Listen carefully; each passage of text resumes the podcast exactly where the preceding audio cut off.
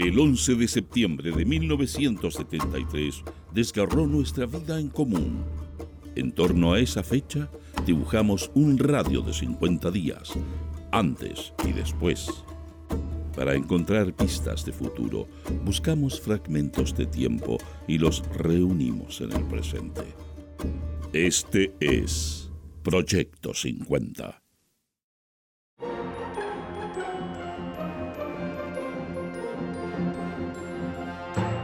Buenos días. Estas son las principales noticias del domingo 9 de septiembre de 1973. Portadas. El siglo. Trabajadores alerta. Decisión de lucha en todos los centros laborales. Vandálica asonada en Antofagasta. Atacaron Coopenor, Diario El Popular y la sala de redacción de una radio de la región. Personal y equipos del Canal 9 pasarán al canal de la UTE. Después de casi nueve meses de conflicto, se dio una solución definitiva al problema de Canal 9. Oran por la paz.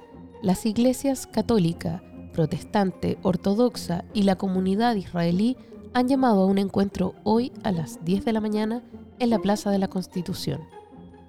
El Mercurio. Liberación de Nehuentué. Noticia de portada completa. Noticias interiores. El siglo sentenciadas a muerte, especulación y colas. El ministro de Economía, José Cardematori, anunció la creación de una cooperativa de consumo que abastecerá a varias industrias. Amenaza fascista es real y exige la definición de los demócratas. Partido Comunista alerta a Chile. Voluntarios repartirán hoy harina y combustible. El Mercurio, hay fuerzas paramilitares en el interior de Sumar, afirmó la FACH. Dirinco ordena reabrir establecimientos comerciales el norte unido en su protesta. Impasse en la unidad popular. Oración por Chile en la Plaza de la Constitución. Enérgica posición de los presidentes provinciales del Partido Demócrata Cristiano. Noticia destacada. El siglo. Allende se reunió con jefes de las Fuerzas Armadas para analizar problemas de los allanamientos. El presidente Allende sostuvo ayer una larga reunión con los comandantes en jefe de las Fuerzas Armadas, según expresó el propio mandatario, con el fin de analizar los hechos ocurridos ayer en la industria ex Sumar. Al abandonar la reunión, el comandante en jefe de la Armada, almirante Raúl Montero, señaló que se había hecho un análisis de las acciones operativas en relación con la ley de control de armas efectuadas esta semana. El Mercurio, hay fuerzas paramilitares en el interior de Sumar, afirmó la FACH. Los soldados de la Fuerza Aérea fueron atacados con armas de fuego por civiles desde dentro de la industria Sumar y desde casas vecinas. Informa que el personal de Sumar se encuentra armado, organizado y entrenado para desarrollar operaciones paramilitares y que personal de la citada industria actuó coordinadamente con pobladores. Personeros de gobierno y de la Unidad Popular dijeron ayer que los trabajadores de Sumar en ningún momento provocaron a los soldados de la Fuerza Aérea. El enfrentamiento armado ocurrido en la industria ubicada en el paradero de Vicuña Maquena fue el tema de la reunión de ayer con los comandantes en jefe de las Fuerzas Armadas y el presidente de la República. De nuestro ranking musical de la semana suena Let Me Try Again de Frank Sinatra. Is not an easy task. But pride is such a foolish mask. Let me try.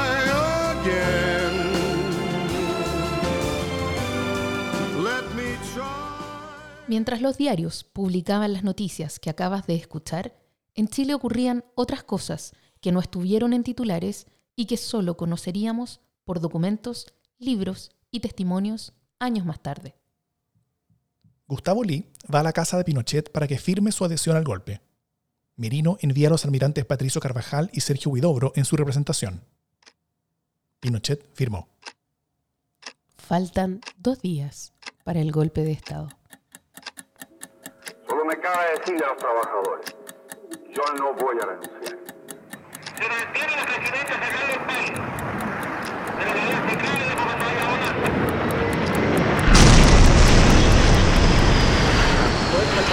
Y de Orden han actuado en el día de hoy solo bajo la inspiración patriótica. Es 13 de septiembre de 1973. Han pasado dos días desde el golpe de Estado. El Mercurio. Junta Militar controla el país. General Pinochet preside el gobierno, comanda los destinos de la nación desde el martes recién pasado al ser destituido el gobierno marxista de Salvador Allende. La Junta está compuesta, además, por los comandantes en jefe de la Armada, almirante José Toribio Merino, de la Fuerza Aérea de Chile, general de aviación Gustavo Lee, y el director de carabineros César Mendoza. Murió Allende. El presidente Allende se suicidó. Su cadáver quedó en el living de la moneda.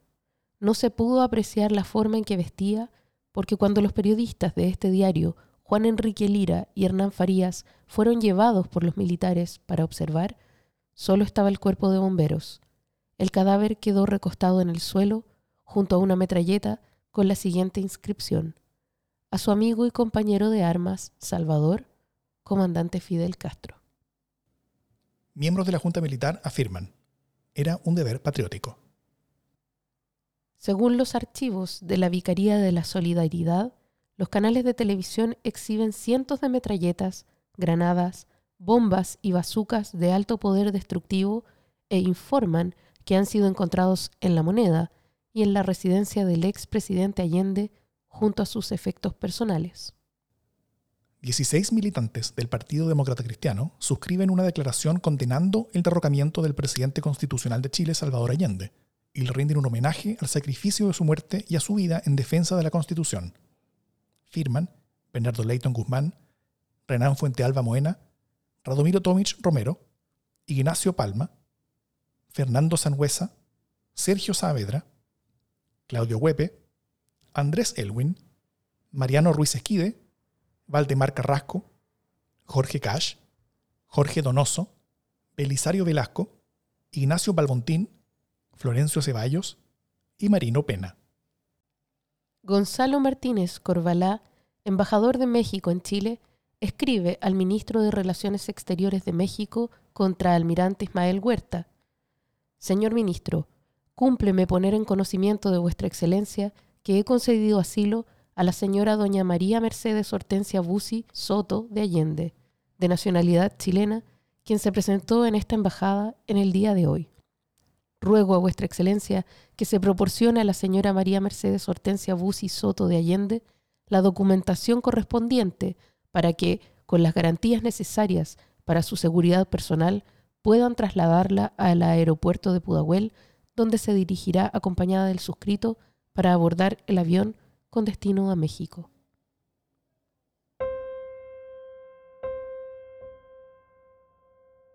En este día, Sabemos que fueron asesinados Pedro Cariaga Mateluna, 23 años, carabinero sin militancia en Estación Central.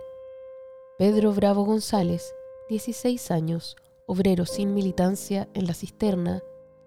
Sara González Miranda, 25 años, dueña de casa sin militancia en La Cisterna. Heraldo Muñoz Muñoz, 27 años, gasfiter, socialista en Laja. Reinaldo Rosas Asenjo, 17 años, estudiante de enseñanza media socialista en Osorno. José Fuentes Segovia, 30 años, chofer, funcionario de la Universidad Católica de Televisión, sin militancia en Providencia. José Miguel Farías Padilla, 26 años, obrero agrícola sin militancia en Puente Alto. Sergio Garrido Barrios, 31 años, Matarife, sin militancia en Puente Alto.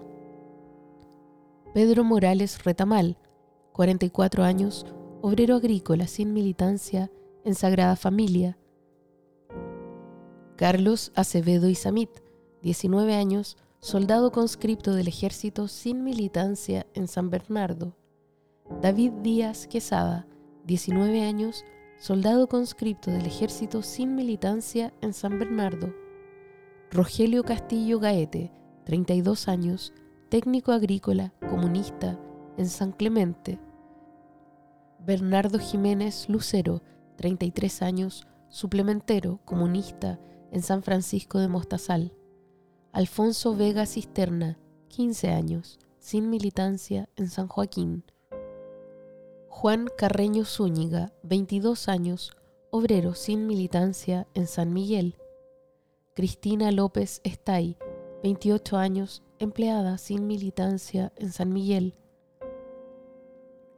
Enrique Morales Melzer, 21 años, chofer del INDAP, socialista en San Miguel. Melvar Moreno Góngora, 24 años, sin militancia en San Miguel. Eduardo Mundaca Contreras, 51 años, empleado sin militancia en San Miguel. Juan Parra Sangüesa, 63 años, obrero textil de Yarur, sin militancia en San Miguel. Elizabeth Venegas Muñoz, 13 años, estudiante de enseñanza básica sin militancia en San Miguel. Hugo Arredondo Sánchez, 15 años, estudiante de enseñanza media sin militancia en Santiago. José Chandía San Martín, 36 años, mecánico sin militancia en Santiago. Luis Curivil Tranamil, 20 años, sin militancia en Santiago. Luis Díaz Nilo, 21 años, suplementero sin militancia en Santiago. Rosa Espinosa La Torre, 23 años, asesora del hogar sin militancia en Santiago. Fernando Flores Acevedo, 42 años, albañil sin militancia en Santiago. María de la Luz Frankovich Pérez, 46 años, dueña de casa sin militancia en Santiago. Jorge Gutiérrez San Martín, 41 años, obrero novis sin militancia en Santiago. Nelson Ormazábal Pino, 11 años, estudiante de enseñanza básica, sin militancia en Santiago. Camilo Humérez Verdugo, 58 años, ingeniero sin militancia en Santiago. Joaquín Marambio Silva, 25 años, cuidador sin militancia en Santiago. Juan Carlos Mesías Carballo, 19 años, soldado conscripto del ejército sin militancia en Santiago. Francisco Millahuinca Araya, 18 años, estudiante sin militancia en Santiago. Oscar Molina Letelier, 20 años, sin militancia en Santiago. Eduardo Núñez Vergara, 21 años, estudiante universitario sin militancia en Santiago. Francisco Opaso Larraín, 25 años, empleado sin militancia en Santiago. Luis Pincheira Díaz, 30 años, sin militancia en Santiago. Pedro Poklepovich Brown, 22 años, empleado sin militancia en Santiago. Mario Jara Jara, 21 años, ayudante de mueblista sin militancia en Yumbel.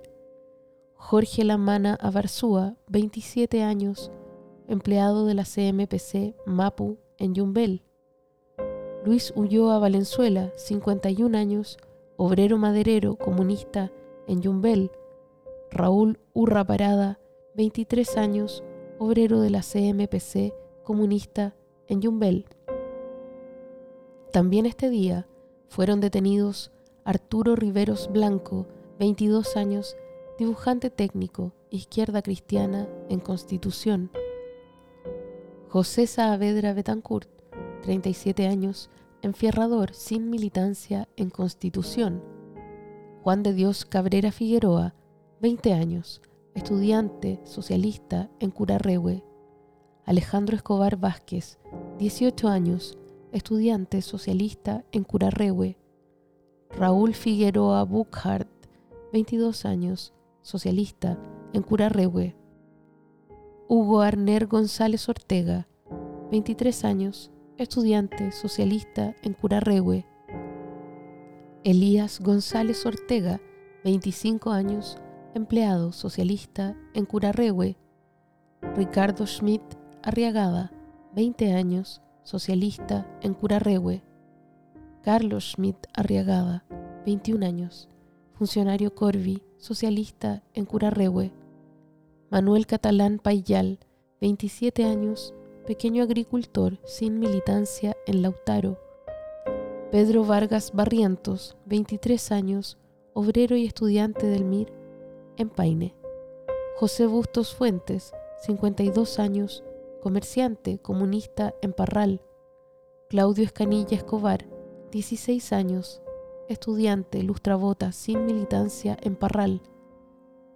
Héctor Aguayo Olavarría, 17 años, estudiante socialista en Pucón. Silvio Betancourt Bahamonde, 22 años, ingeniero de ENAP, Mapu, en Punta Arenas. Cristino Cid Fuente Alba, 41 años, obrero agrícola sin militancia en Quilaco. Tito Balboa Chávez, 23 años, agricultor sin militancia en Santa Bárbara. Eduardo Campos Barra, 29 años, técnico automotriz, MIR, en Santiago. Jaime Eltit Spielman, 27 años, egresado de Derecho Radical en Santiago. Luis Alberto Marchant, 44 años, suplementero sin militancia en Santiago. Ernesto Traubmann Riegelhaupt, 49 años, relacionador público en AMI, comunista en Santiago. Luis Gómez Cerda, 35 años, supervisor del mineral Chuquicamata, sin militancia en Tocopilla. Todos fueron hechos desaparecer. La mayoría de ellos siguen desaparecidos.